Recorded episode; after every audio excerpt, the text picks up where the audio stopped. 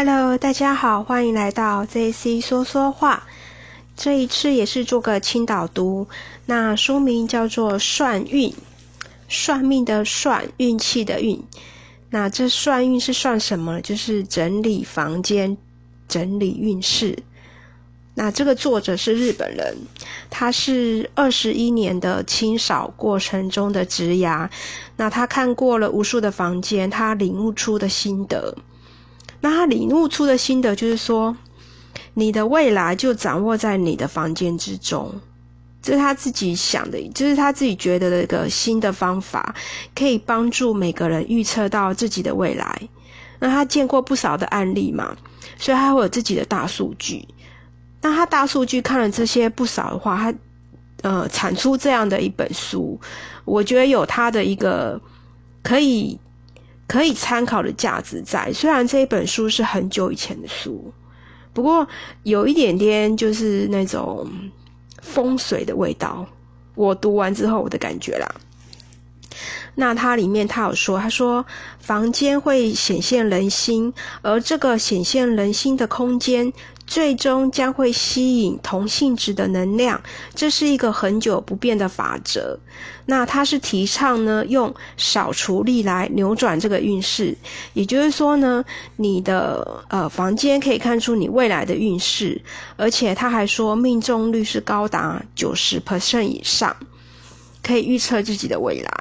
那他说，嗯，他曾经看过一个人的房间，他就可以知道一个人状况。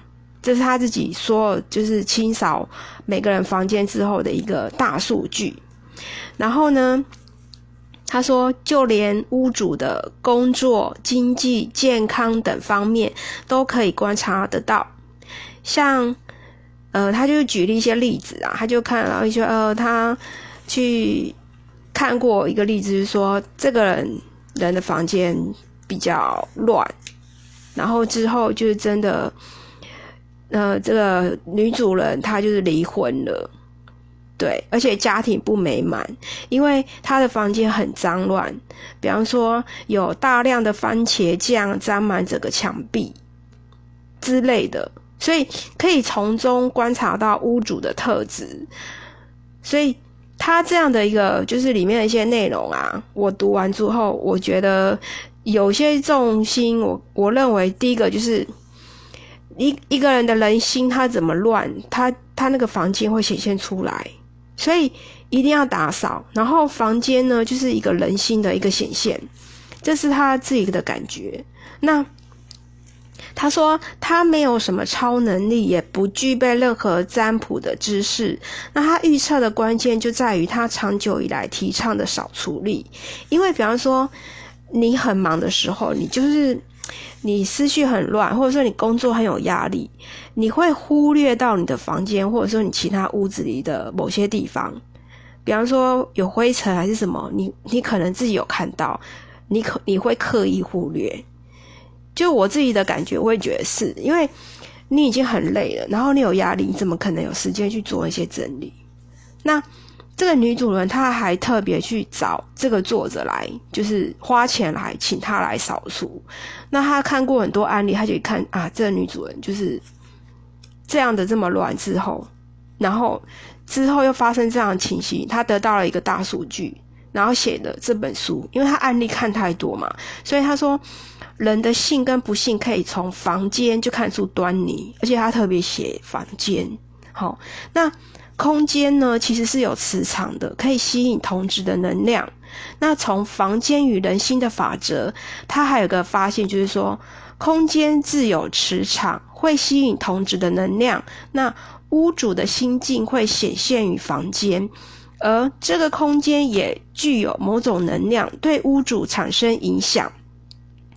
所以他把这个呃空间所附主屋主这个能量呢，他称为空间磁场。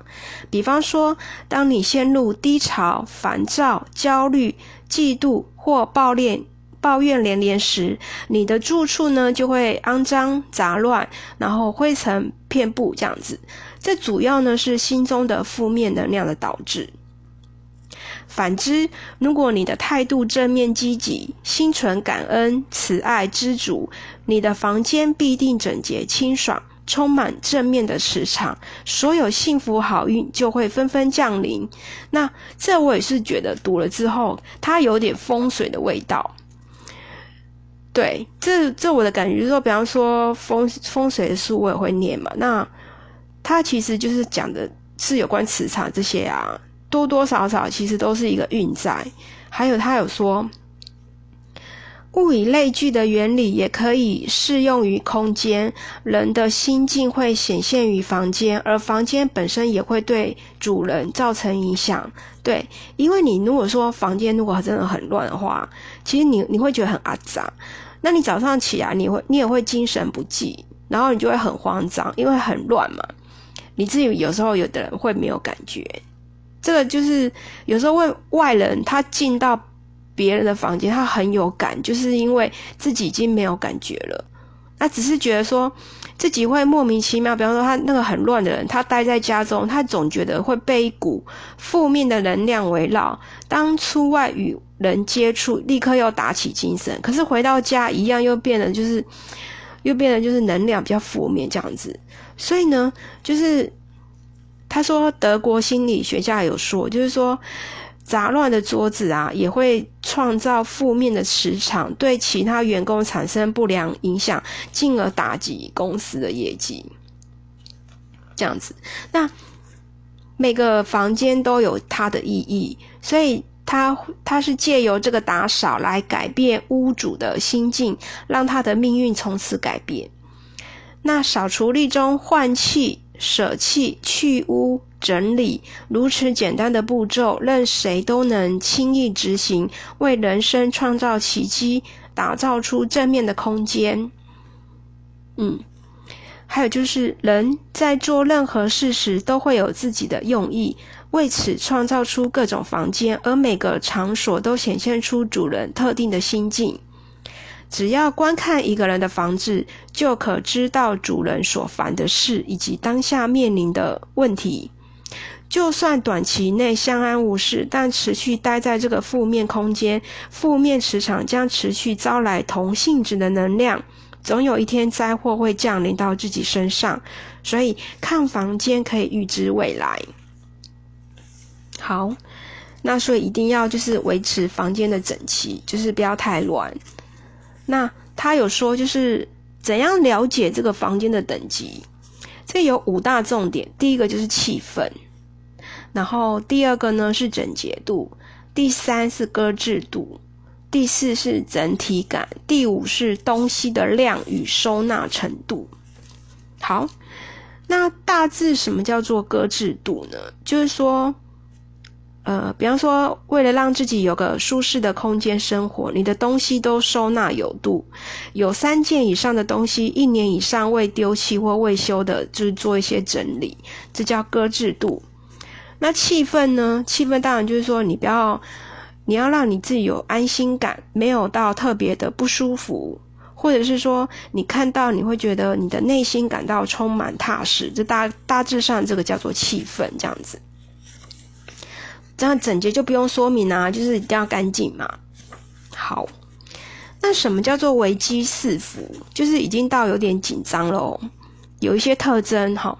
那特征就是说，你想要做的事情在踏入家中那一刻就意志就是意念全消，然后你的眼睛看得到的地方布满灰尘，有些甚至常年没有打扫，家中堆满想丢弃的物品。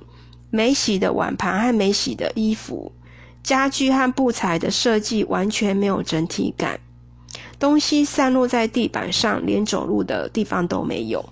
这是一个就是空间，你的空间怎样叫做危机四伏？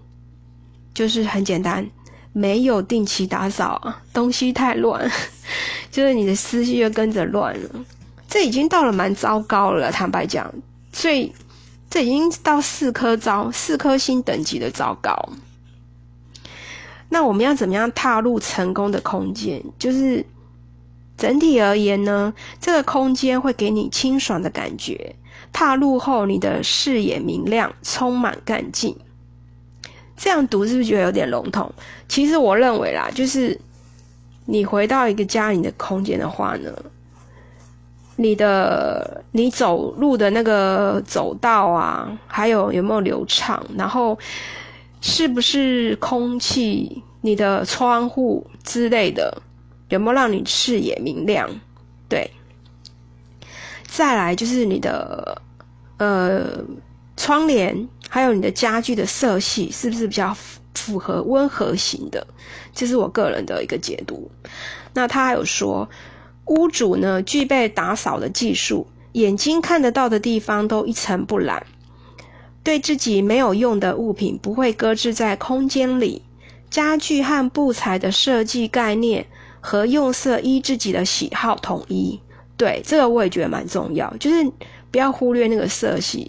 有些人他家里很干净啊，可是他东西就是，比方说，窗帘一个颜色，然后沙发一个颜色，那个茶具又有一个颜色，就是变得很杂。所以我个人认为，其实那个用色也是很重要。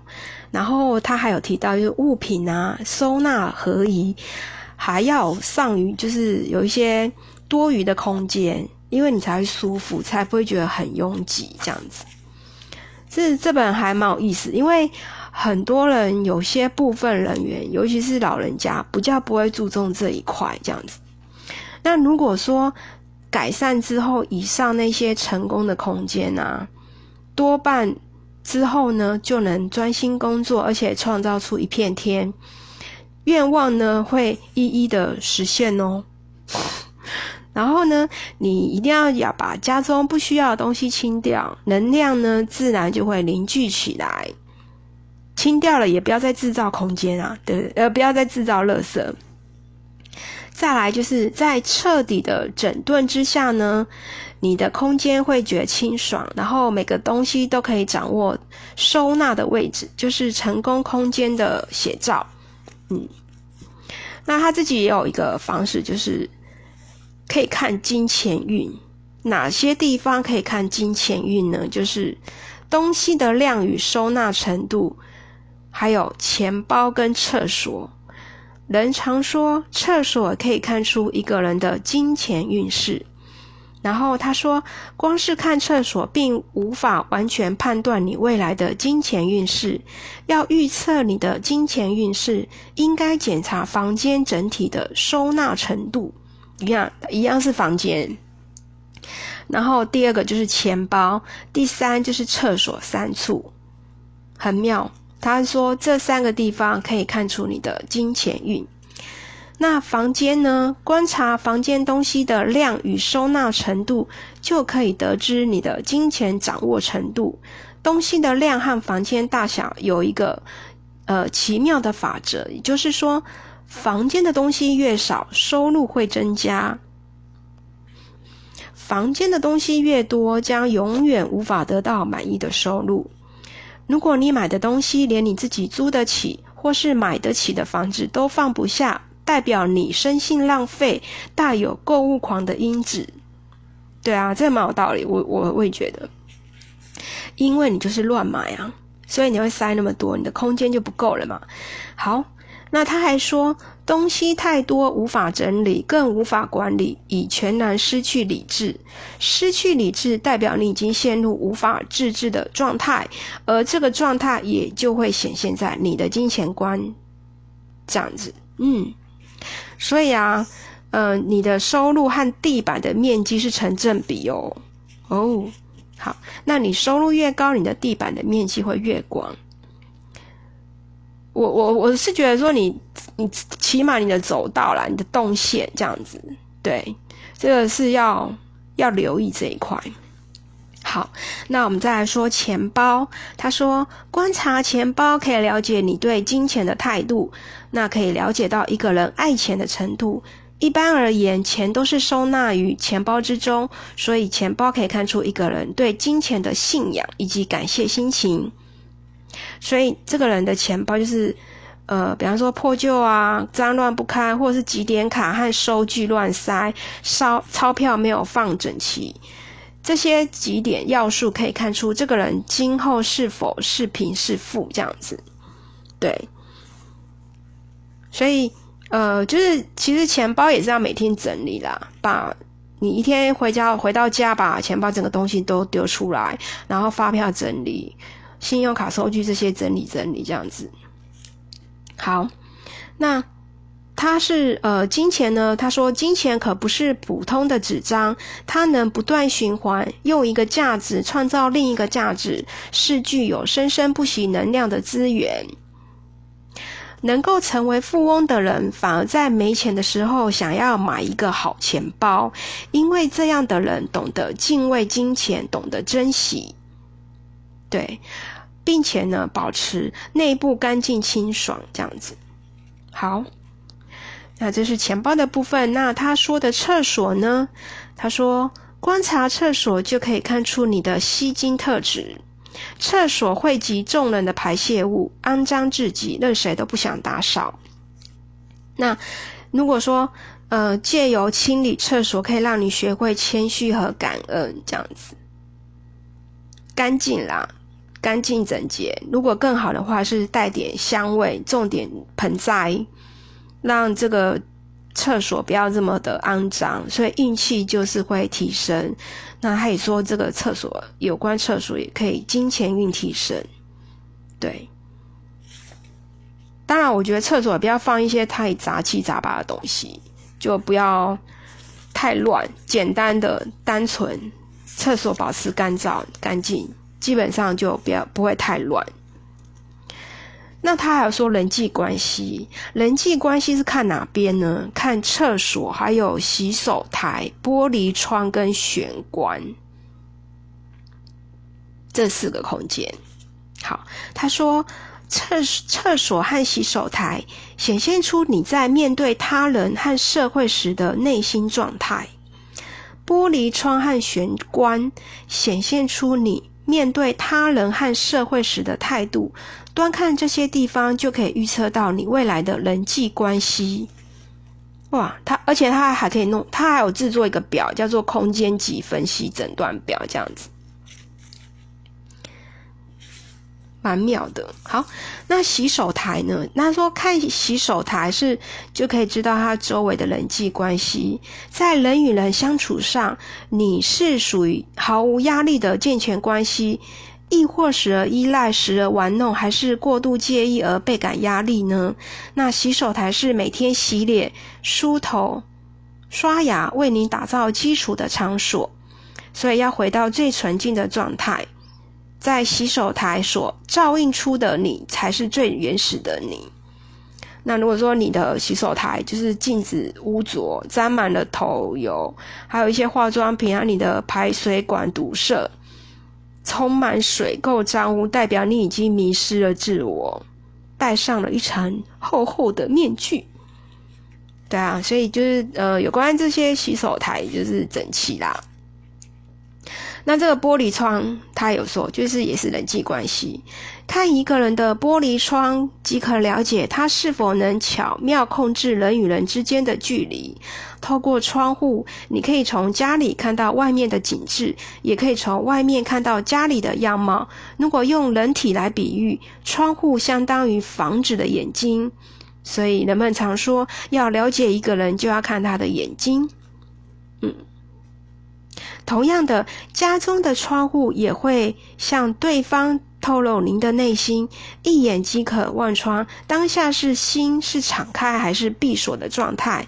当玻璃窗常年未清洗擦拭，呃，窗轨累积成年的灰尘，即代表你对当下的人际关系已身心疲惫，进入自我封闭的世界。嗯。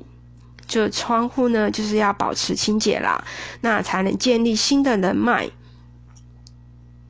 其实我觉得窗户也是代表一个通风啦，不要就是整个封住啊，还是怎么样的，就是一空气还是要做一些流通这样子。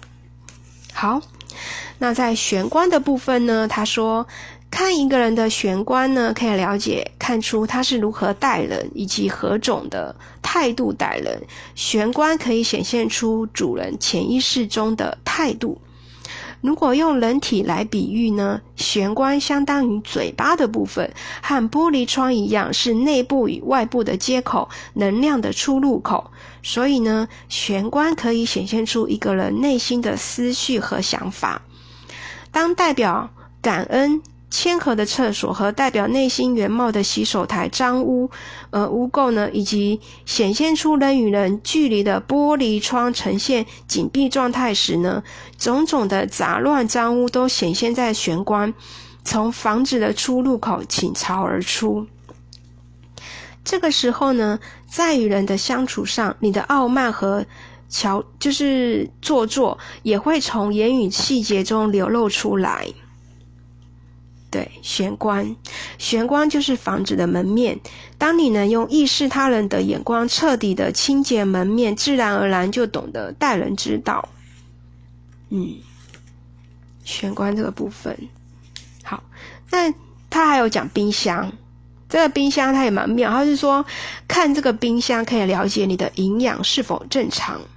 呃，也是有点道理啦。对啊，你吃的东西当然都放冰箱。这这这有道理，这我就觉得。然后他说啊，身材匀称、身体健康者的共通点在于，他们常常清扫冰箱，清除食物的残残渣和打翻的汁液，保持冰箱的清洁状态。惊人的是，他们存放的食物量通常都很少，而且冰箱中清爽干净，食物摆放整齐，让人对食物的位置一目了然。反之，肥胖不健康的人呢，常会连续好几个月呢都不打扫冰箱，就塞满了很多，导致呢食物都会过期。这个有道理，这倒是真的，因为你塞了很多，你反而不知道你里面有什么东西，然后过期，而且你又一直买，代表你很胖，你一直吃。对，所以冰箱可以看出你的营养是否正不正常。好啊，那以上就是比较简单的这个还蛮有趣的一本书，叫做《算运》，看你的房间整理房间就可以整理你的运势。好，那简单的分享，不晓得你们听了之后要不要再想一下，你们家里哪些空间需要整理？